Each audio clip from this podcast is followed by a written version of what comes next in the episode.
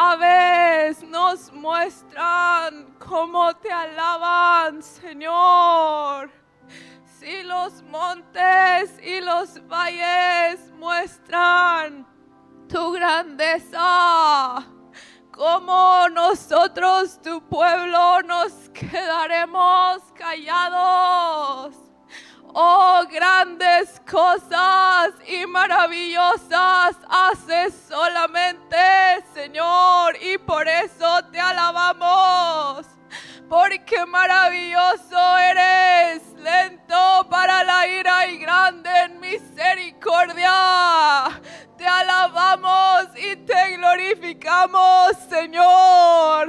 Lento para la ira grande en misericordia. Oh Señor, nos alegramos en servir a un Dios lleno de amor. Oh, un Dios lleno de ternura para con su pueblo. Porque Dios temible eres tú, Señor y tienes el poder para destruirnos en un instante. Pero tú no te complaces, Señor, en la muerte del impío, sino que muestras tu misericordia día tras día, Señor. Y eres paciente y un Padre amoroso que corrige nuestro camino con amor. Gracias Señor por tu misericordia que has tenido para cada uno de nosotros. Muy grande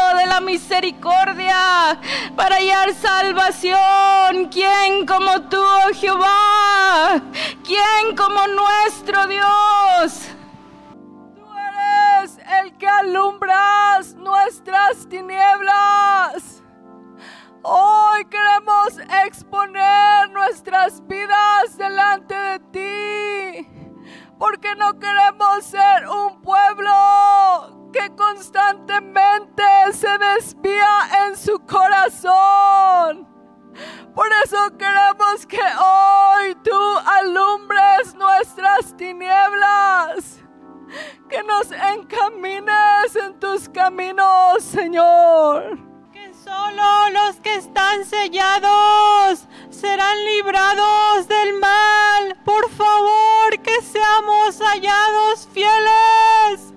Que por tu misericordia seamos hallados firmes, Señor.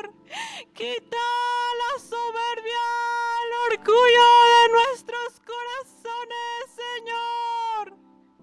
el que sana al sordo, el que sana al cojo, Señor, al leproso, Señor. Ayúdanos, Padre, a ser diferentes. Sana nuestra ceguera. Sana, por favor, nuestros oídos. Y ayúdanos a andar en pos de ti, Padre. Ayúdanos a seguir adelante en tu camino y reconocer, Señor, nuestro pecado de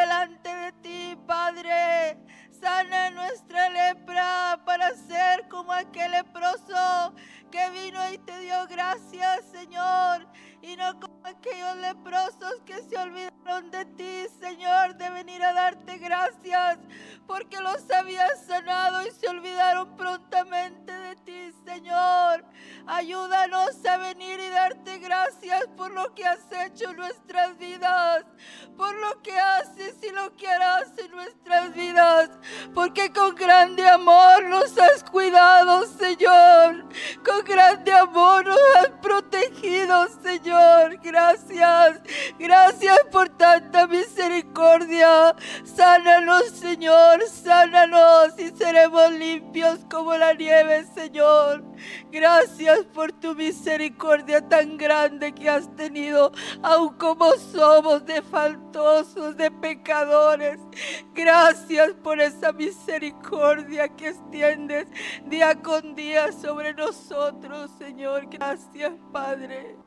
En la boda la semana anterior yo compartía eh, un mensaje, eh, era para los novios, pero también era para toda la congregación. Eh, ¿Cómo queremos que sea nuestro hogar? Y les decía yo que en muchos cursos en el instituto, cuando se dan, entre comillas, claves para tal y tal cosa, yo recuerdo casi desde el primer curso que la primera clave que se da en esos listados es la misericordia de Dios. Y lo mencionaba eh, en, ese mensaje en la boda. Y, alguien podría pensar, eh, ay, como que el hermano lo menciona solo así de pasada, pero, pero no ha de ser algo tan importante. Hermanos, eh, yo me quedé con eso. Y, desde hacía tiempo yo estaba viendo en el Salmo 136. Quiero pedirles que vayamos ahí y vamos a centrar nuestros pensamientos esta mañana en el Salmo 136. Ese es el Salmo eh, en donde dice, todos los versículos dicen, porque para siempre es su misericordia. y yo quiero que veamos realmente que lo veamos así. ¿Cuándo necesitamos la misericordia de Dios?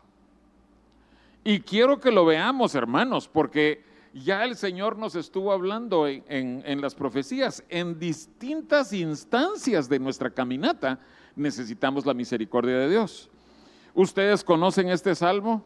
Eh, muchos estoy seguro de que lo han leído por lo menos 12 veces al año, si, leen los salmos cada mes. Pero eh, como que podríamos, eh, ah, podríamos darlo como, como algo así muy sencillo. Ah, sí, porque solo se da por su misericordia.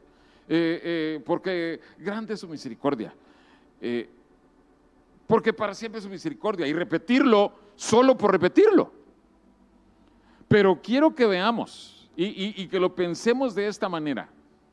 A cada paso del cristiano experimentamos y vemos la misericordia de Dios. De manera que en cada paso que nosotros demos, nosotros debiéramos estar en capacidad de decir, porque para siempre su misericordia. O sea, reconociéndola. Y, veamos, tenemos que ver la misericordia de Dios en todo.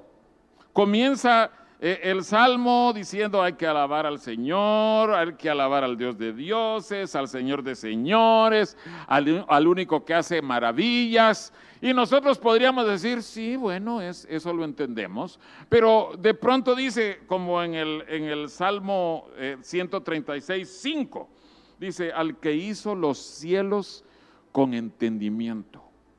Después del 7 al 9 dice, las grandes lumbreras, el sol, la luna, las estrellas. Y nosotros podríamos decir, ¿y eso qué tendrá que ver con la misericordia de Dios.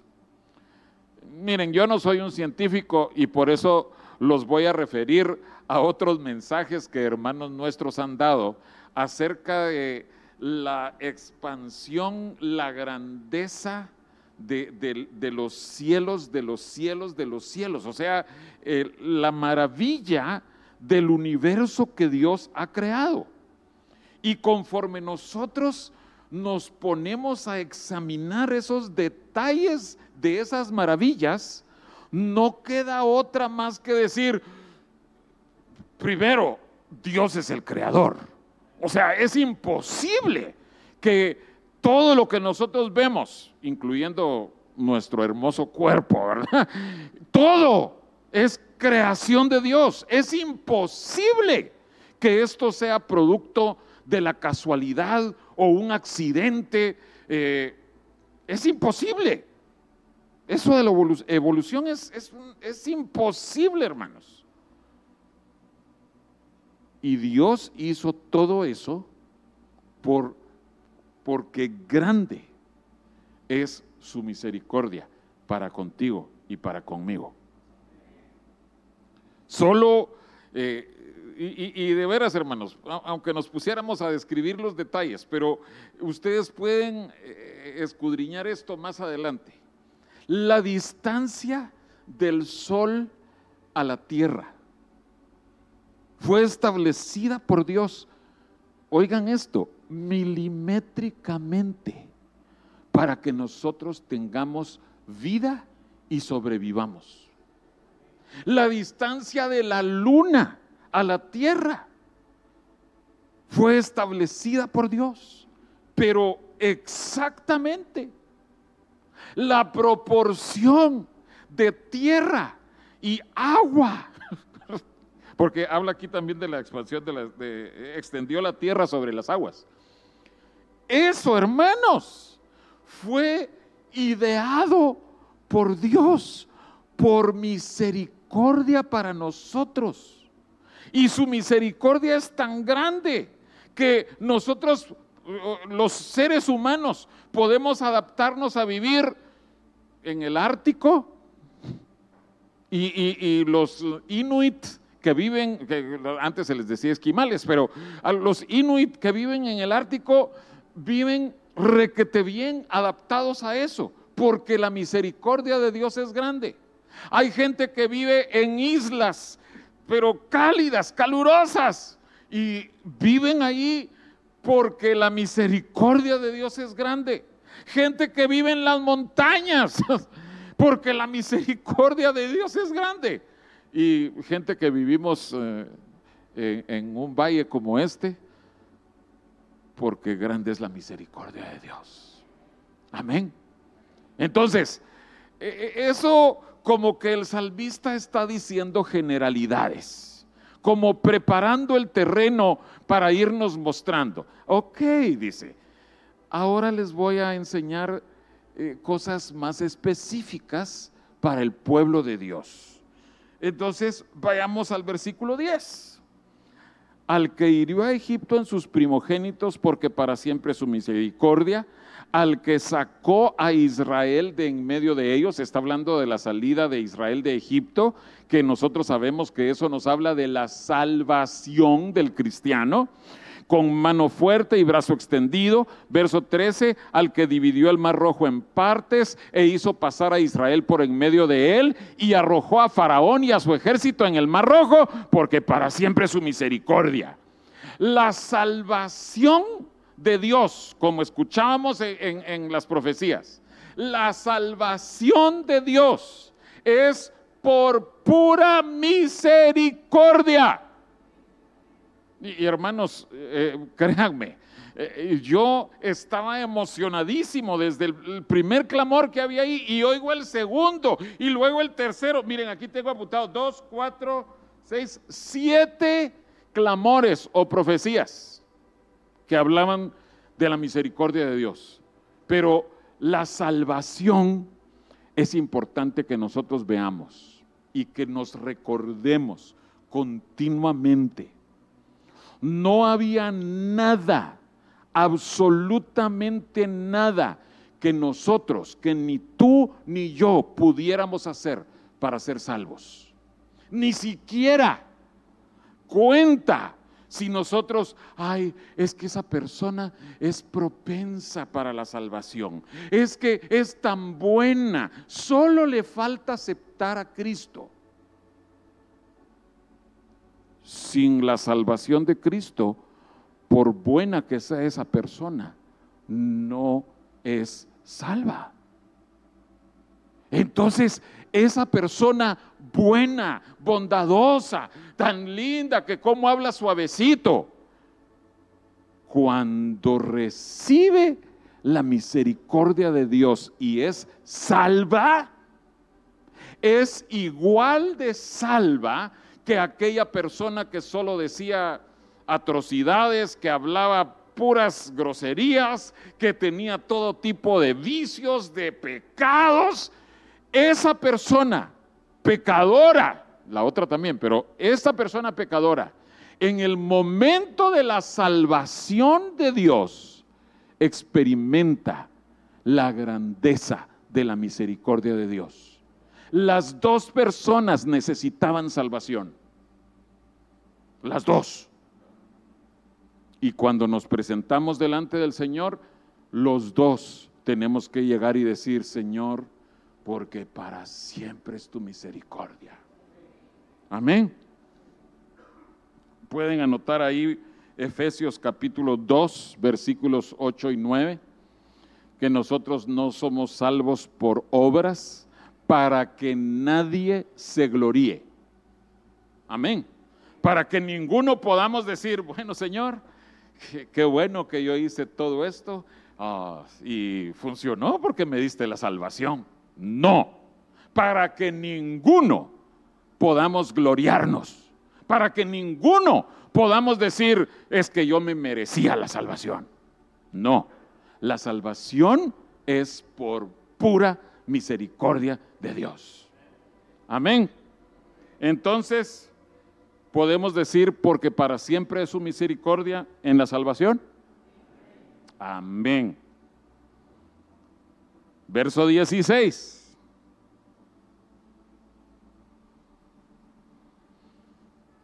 Al que pastoreó a su pueblo, ¿por dónde dice?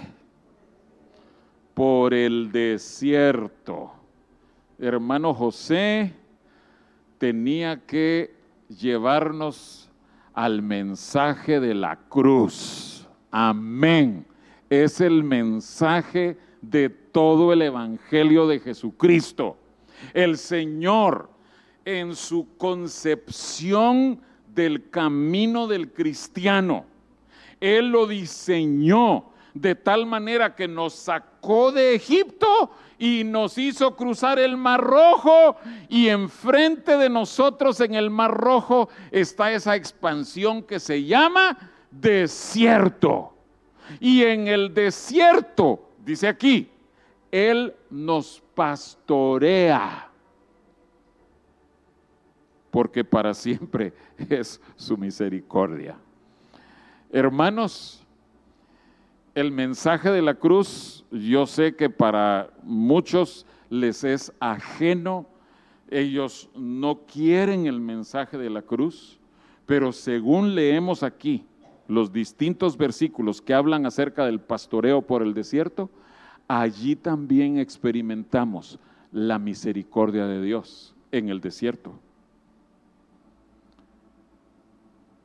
Y esto tiene que hablarnos, hermanos acerca de cada una de las circunstancias difíciles, las pruebas, las luchas, las enfermedades, los dolores que nosotros todos estamos expuestos a eso, de distinta manera.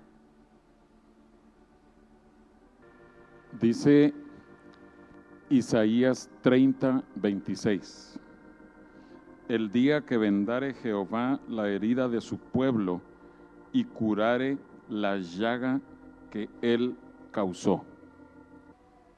Hermanos, el pensar que el Señor Todopoderoso, amoroso y tierno con nosotros, Él causa en nosotros una llaga, una herida, una dolencia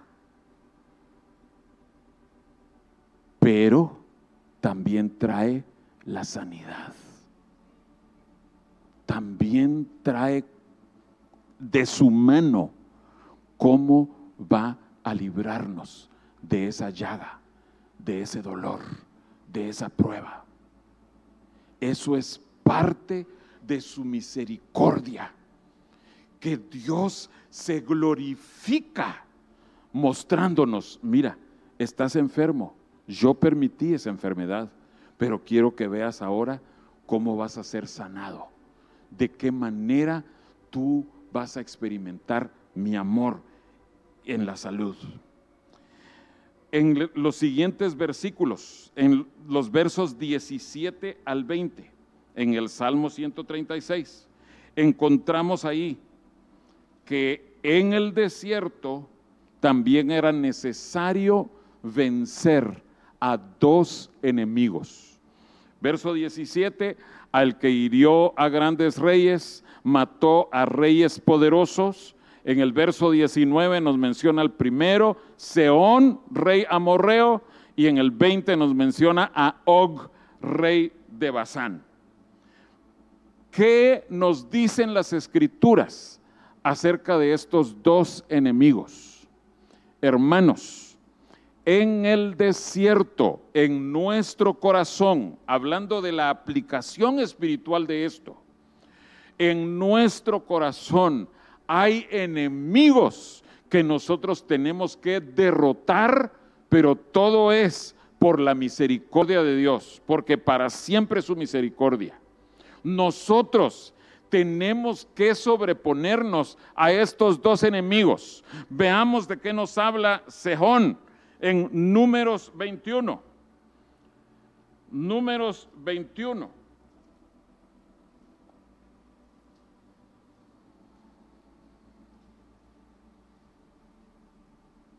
Versículo 21.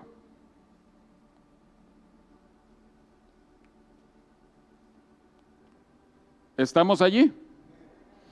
Entonces envió Israel embajadores a Sejón, rey de los amorreos, diciendo, pasaré por tu tierra, no nos iremos por los sembrados, ni por las viñas, no beberemos las aguas de los pozos, por el camino real iremos hasta que pasemos tu territorio. ¿Qué le estaba diciendo? Mira, somos un pueblo grande, venimos en una travesía larga y el paso más directo por el que tenemos que pasar es a través de tu tierra. Entonces, te pedimos, si tú nos permites eh, pasar por en medio de tu tierra, te aseguramos que no vamos a dañar nada, no vamos a aprovecharnos de, de nada, sino que vamos a pasar de largo. No vamos a afectarte, solo déjanos pasar porque es el camino más corto verso 23. Mas Sejón no dejó pasar a Israel por su territorio, sino que juntó Sejón todo su pueblo y salió contra Israel en el desierto y vino a Jajasa y peleó contra Israel. ¿Por qué es tan importante este enemigo que nosotros lo derrotemos, hermanos? Lo primero que tenemos que ver es que hay gente que odia al pueblo de Dios, a Israel. Tú tienes que saber, tienes que saber, tienes que estar preparado a que por el hecho de ser cristiano, hay gente que no te va a amar, que no te va a tratar bien, que va a buscar tu daño. Tal vez ya lo experimentaron. Es una realidad. Por más que tú te esfuerces, que seas amable con ellos, hay gente que aborrece a los cristianos. Los que viven por aquí cerca saben que hay gente así. ¿Qué debemos hacer con ellos? Creo que tenemos que hacer lo que Israel hizo o, podemos dar la vuelta, porque en otros casos eh, se fue por otro lado, dio la vuelta, pero Sejón vino para atacarlos e Israel se encargó de derrotarlo. Pero pensemos en un sentido más amplio. El, el hecho de que nosotros tenemos que amar al pueblo de Dios. Esto es algo que hemos visto en repetidas veces, que se despierta en nuestro corazón cuando nosotros oímos que hay una disputa entre Israel y sus vecinos, los enemigos. La mayoría de los medios de comunicación nos quieren hacer ver que pobrecitos los vecinos que eh, viven en su territorio ocupado, que los israelíes los invadieron y que están en territorios ocupados. Y, y es tan grande esa avalancha de noticia y, de sesgo en la noticia que nosotros por un momento podríamos eh, eh, pensar, ay, sí, pobrecitos. no, hermanos. El pueblo de Dios sufre, eh, Israel sufre en manos de los enemigos, de sus vecinos. Recientemente ha habido muchos bombardeos de parte de los vecinos y, eh, son muy cobardes, hacen las cosas supuestamente escondidas e Israel cuando ellos eh, responden, eh, ellos no están jugando, ellos responden y, son letales en sus respuestas. Entonces los medios de comunicación dicen, ay, es que esos israelíes, qué bárbaros, tienen el poderío y se, eh, se enfurecen contra esos pobrecitos que no tienen nada con qué protegerse. Nada de eso, hermanos. En nuestro corazón, nosotros que tenemos que estar del lado del pueblo de Dios. Físico y ahora les digo, espiritual también. Nosotros en nuestro corazón tenemos que siempre velar por el bienestar del pueblo espiritual de Dios, nuestros hermanos. Y a veces eso significa que nosotros, como hemos estado escuchando muchas veces en estos últimos días, en estas últimas semanas, que nosotros tengamos que perdonar y pedir perdón. Es algo que nosotros tenemos que vencer en nuestro corazón en el desierto. En el desierto nosotros aprendemos el perdón, darlo y recibirlo. El siguiente enemigo es Og, rey de Basán. Ahí quiero pedirles que vayamos a Deuteronomio capítulo 3.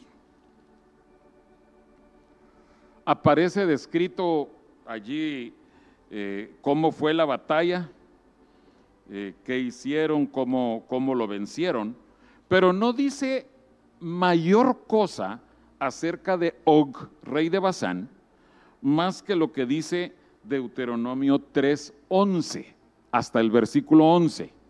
Y miren lo único que se describe de Og, rey de Basán, porque únicamente Og, rey de Basán, había quedado del resto de los gigantes. Su cama, una cama de hierro, no está en Rabá de los hijos de Amón.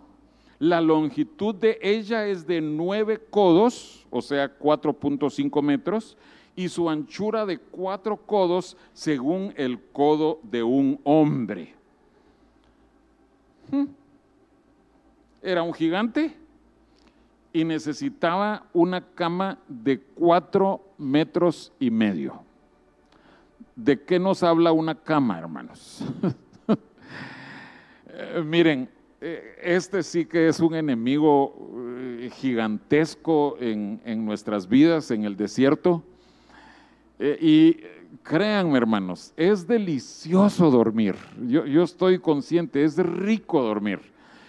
Últimamente a mí me ha estado dando sueño bien temprano, porque mm, me despierto de madrugada, entonces para cierta hora en, en la noche ya me da sueño.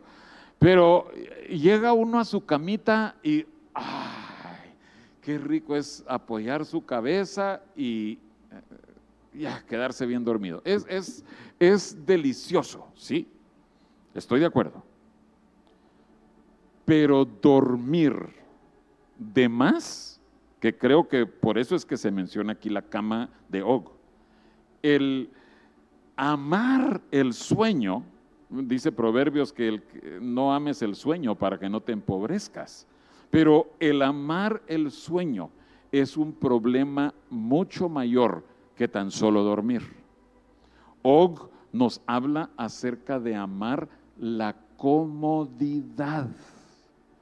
El hecho de estar así relajados, cómodos, sin preocupaciones. No, el Señor quiere que nosotros vivamos siempre alertas. Sí, si necesitas dormir, tiene su tiempo el dormir. Jesús iba en una barca en medio de una tempestad y Jesús estaba profundamente dormido porque necesitaba dormir. Entonces, no es malo que nosotros digamos, eh, buenas noches, nos vamos a dormir. No. Lo que es malo es que nosotros, después de haber dormido lo suficiente, nosotros veamos que las aves de los cielos están cantando sus alabanzas al Señor veamos que el, sol sale eh, y sube y sigue subiendo. El sol llega a su cenit en, en, la parte central del cielo. Nos dan la una, las dos de la tarde. Ya pasó prácticamente la mitad del día y nosotros seguimos durmiendo. Eso es problema, que nosotros amemos el sueño. Y se vence en el desierto por la misericordia de Dios. Amén. Hay auxilios que nosotros podemos usar, herramientas, hay despertadores, ¿sí?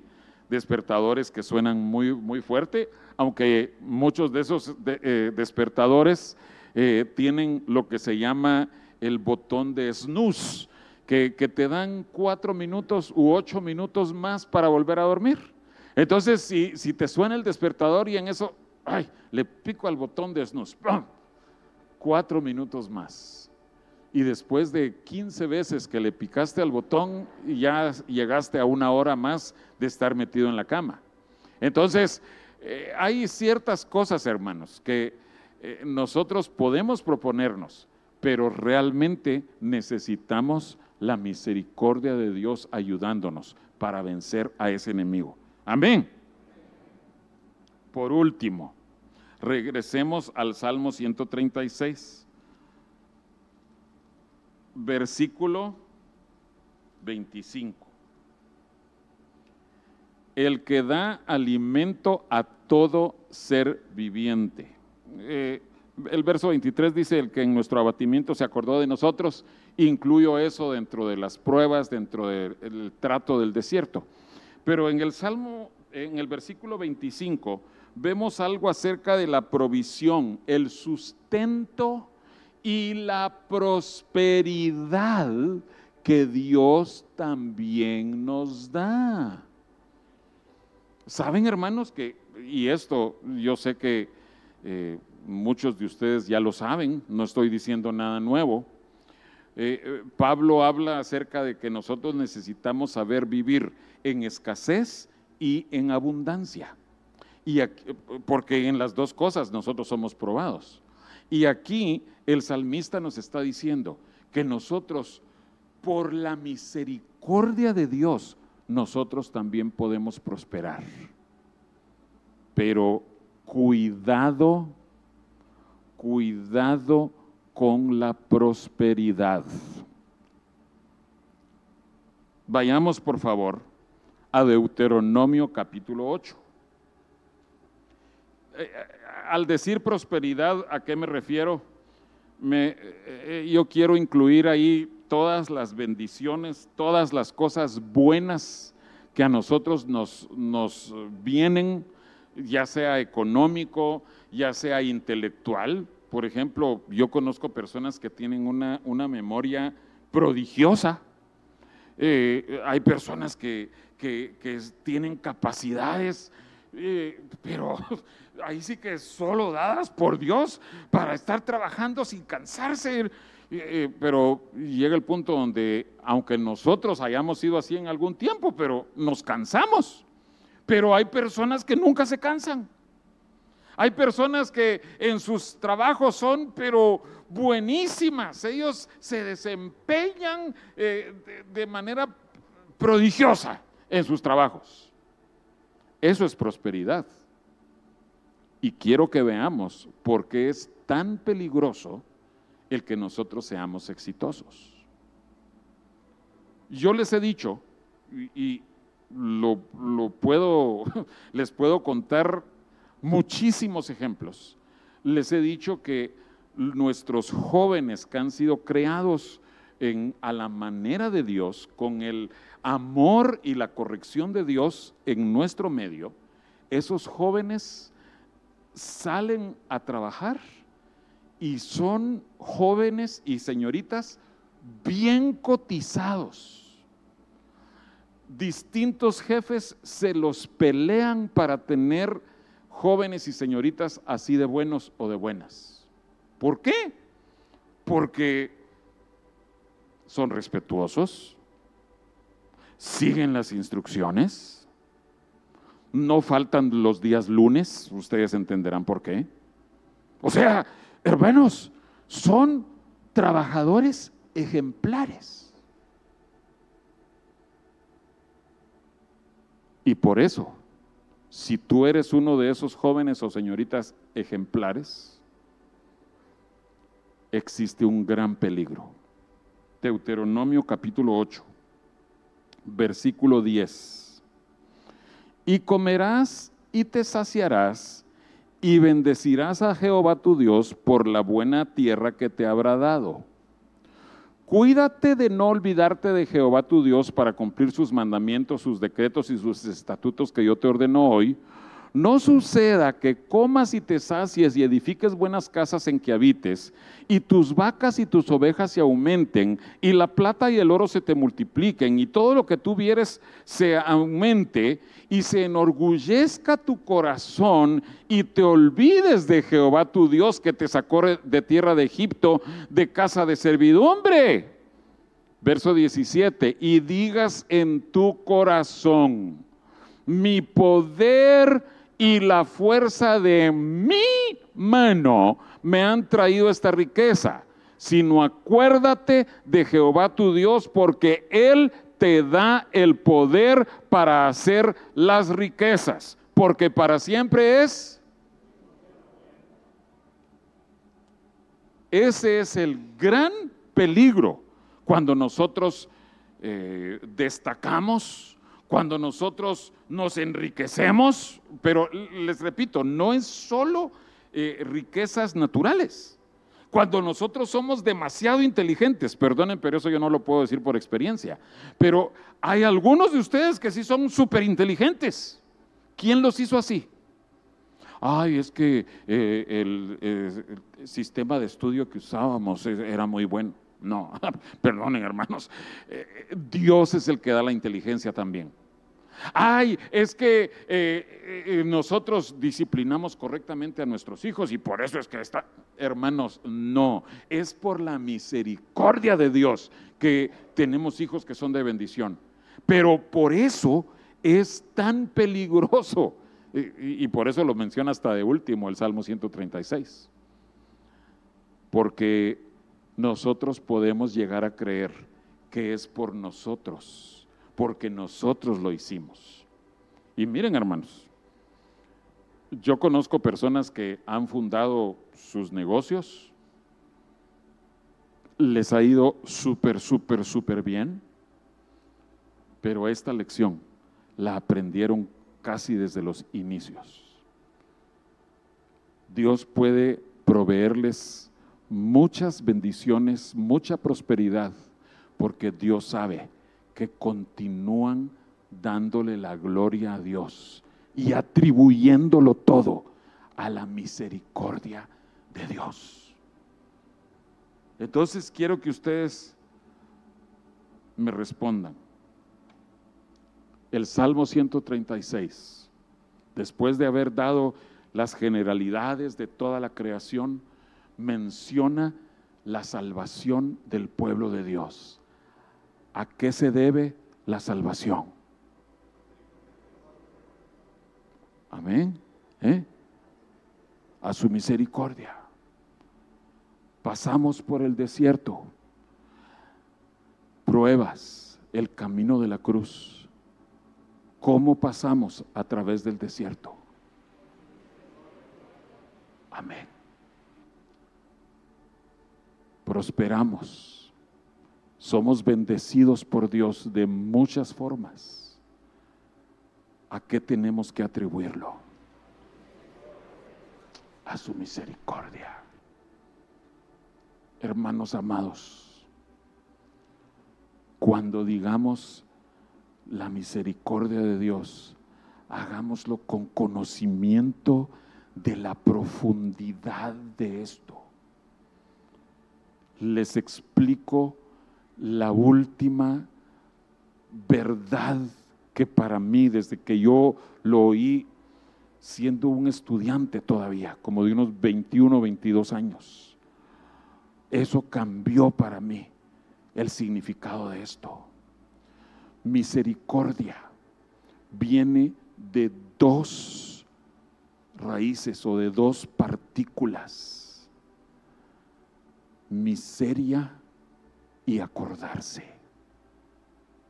Miseria y acordarse.